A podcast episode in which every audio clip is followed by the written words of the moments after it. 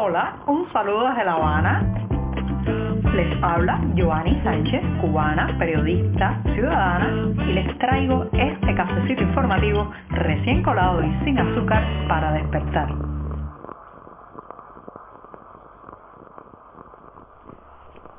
Llegó otra vez mi día preferido de la semana, un jueves que además ha amanecido invernal, bastante fresca la temperatura aquí en la capital cubana, algo nublado también el cielo y yo tengo un café ya colado, recién servido para darme ese buchito que los jueves pues tomo un poco más para celebrar, como saben, el regalo de la vida. Así que me voy a dar este sorbito mañanero del 21 de diciembre de 2023 y luego pasaré a los temas principales del día. Después de este cafecito amargo, les cuento que ayer fue otra jornada de pésimas noticias que salieron de la reunión de la Asamblea Nacional que está teniendo lugar por estos días aquí en La Habana en el Palacio de las Convenciones. Esta vez las malas nuevas le tocaron a Manuel Marrero, ¿sí? el primer ministro cubano fue el encargado de contar el paquetazo, hay que llamarlo así, señoras y señores, con todas sus letras el paquetazo de medidas de recortes de subsidios y aumento de precios de muchos servicios básicos que nos espera en 2024. Así pues como quien dice una noticia buena pero en realidad está anunciando la caída en picada de eh, pues las posibilidades económicas de muchas familias, de miles y miles de personas en esta isla, Marrero aseguró que en las próximas semanas y en los próximos meses pues se habrá que, habrá que aumentar la tarifa eléctrica en un 25% a aquellos que componen el 6% de los más consumidores de electricidad en esta isla. También pues habrá un aumento en el costo de los combustibles y algunos eh, de estos de esta, eh, productos pasarán a venderse solo en divisa a los turistas que arriben a la isla. O sea, los turistas tendrán que pagar en moneda fuerte el abastecimiento de combustible para sus vehículos turísticos en Cuba. También pues se triplicará el, eh, costo del agua, de la tarifa de agua, aquellos que no tienen un, reloj metrado que cuente la cantidad de litros que consumen, pues esos tendrán que pagar mucho más. El gas licuado de cilindro aumentará un 25%. Fíjense que estoy hablando de productos absolutamente básicos. Estos son los pilares prácticamente de la vida cotidiana y también pues se habla de que es posible que a lo largo del año próximo se cancele ya la exención de impuestos sobre la importación de alimentos, medicamentos y útiles de aseo que se ha permitido por un tiempo dada la crisis económica y la falta de abastecimiento en la isla. Por otro lado, dice Marrero que se cambiará muy probablemente la tasa entre el peso cubano y la divisa que se había mantenido en el caso de eh, las personas eh, eh, físicas, o sea, naturales, en alrededor de unos 120 pesos por cada billete, o sea, por cada dólar. Mercado informal, sin embargo, el dólar está ahora mismo a 273 pesos. Vamos a ver, vamos a ver las casas de cambio oficiales a cuánto lo pondrán. Otra mala noticia es que eh, la libreta de productos racionados está en el pico del aura, como se dice popularmente, porque parece ser que ya sí se han decidido a emprender su eh, fin para aquellas personas que no puedan demostrar que necesitan estos subsidios. Se quedará no como un subsidio a productos, sino como subsidio a cubanos en situación vulnerable. Todo esto es un paquete al que se ha visto forzado el régimen que siempre ha preferido el asistencialismo también como forma de control y ahora bueno contra las cuerdas sin recursos prácticamente para comprar nada en el extranjero, eh, bueno, pues apela a estos recortes. Y lo dice festinadamente como quien eh, pues está anunciando una medida positiva para la población cuando todos sabemos que esto va a significar el hundimiento económico de muchísimos cubanos, la miseria, el agravamiento de la situación. Y esto viene además de mano de unos funcionarios que van repitiendo por ahí las consignas del igualitarismo, las oportunidades para todos, la revolución de los humildes mientras aplican los tijeretazos, los paquetazos de recortes. Basta un recorrido por las calles de La Habana para notar el poco, el poquísimo espíritu navideño que hay este fin de año de 2023. En otros momentos la gente sacaba sus luces parpadeantes al balcón, armaba su arbolito que era posible verlo a través de las ventanas, incluso adornaba con otros temas eh, vinculados a los motivos navideños, sus puertas, parte de su fachada.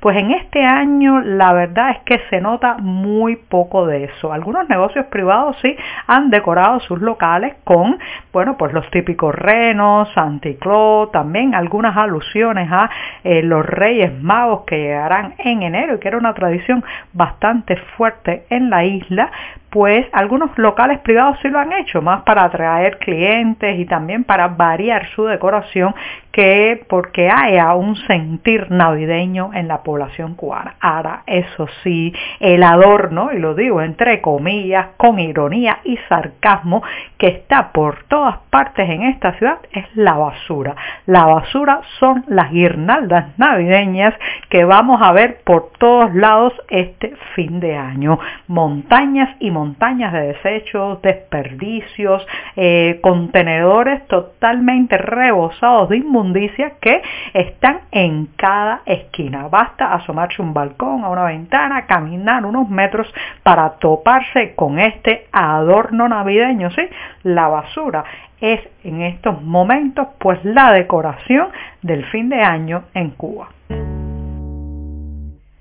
Aunque ya no se escuche hablar a los medios oficiales sobre el caracol africano en Cuba, sepan que la plaga continúa y hay varios territorios de la isla que están viviendo una verdadera crisis por la extensión de esta plaga. Les recuerdo que el caracol africano llegó a Cuba en 2014, fue justamente el diario 14 y medio el que dio la primicia de su aparición aquí en territorio cubano. Ahora pues se han combinado no solamente la desidia y la ineficiencia estatal, sino también la crisis y pues sigue avanzando por las provincias cubanas. En Santi Espíritus la situación es bastante grave, especialmente esta plaga está eh, representando eh, una amenaza para los cultivos y también para los patios familiares, porque se va extendiendo y lamentablemente el Instituto de Investigaciones de Sanidad Vegetal recibe los reportes y las denuncias de los vecinos de Santi Espíritus,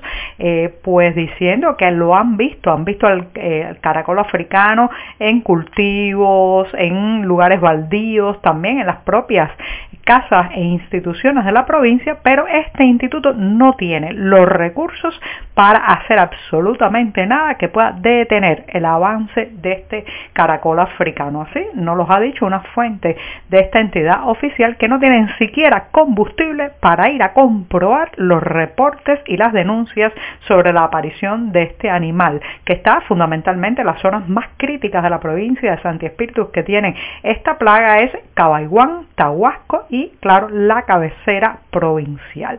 Así que ya saben, no hay para nada eh, un final, una página pasada con la invasión del caracol africano en Cuba y lo, lo, cierto es que aunque este animal ha desaparecido de los titulares y de los reportes oficiales, sigue invadiendo la isla.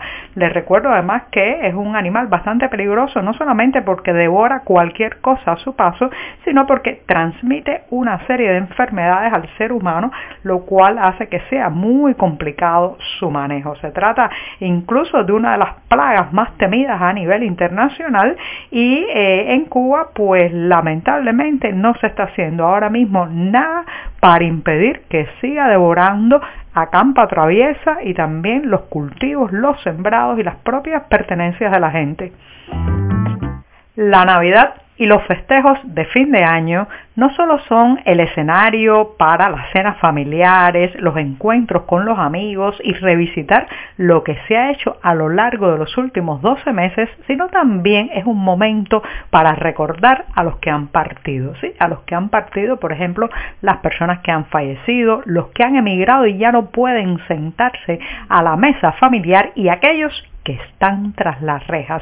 En el caso cubano es muy dramático porque hay más de mil presos políticos ahora mismo en esta isla y a ellos está dedicado el conversatorio virtual que tendrá lugar este jueves 21 de diciembre a partir de las 5 de la tarde hora de La Habana. En un enlace en la cartelera del diario digital 14 y medio podrán acceder a este evento donde participarán varias voces que hablarán justamente de esta cuestión de los presos políticos con el título Por una Navidad sin presos políticos en Cuba.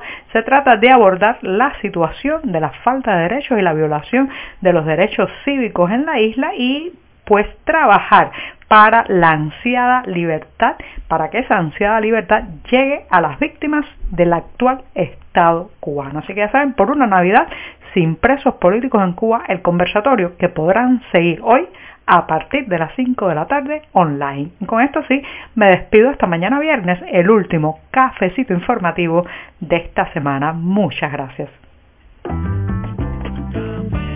Por hoy es todo. Te espero mañana a la misma hora. Síguenos en 14medio.com. También estamos en Facebook, Twitter, Instagram y en tu WhatsApp. No olvides, claro está, compartir nuestro cafecito informativo con tus amigos. 不服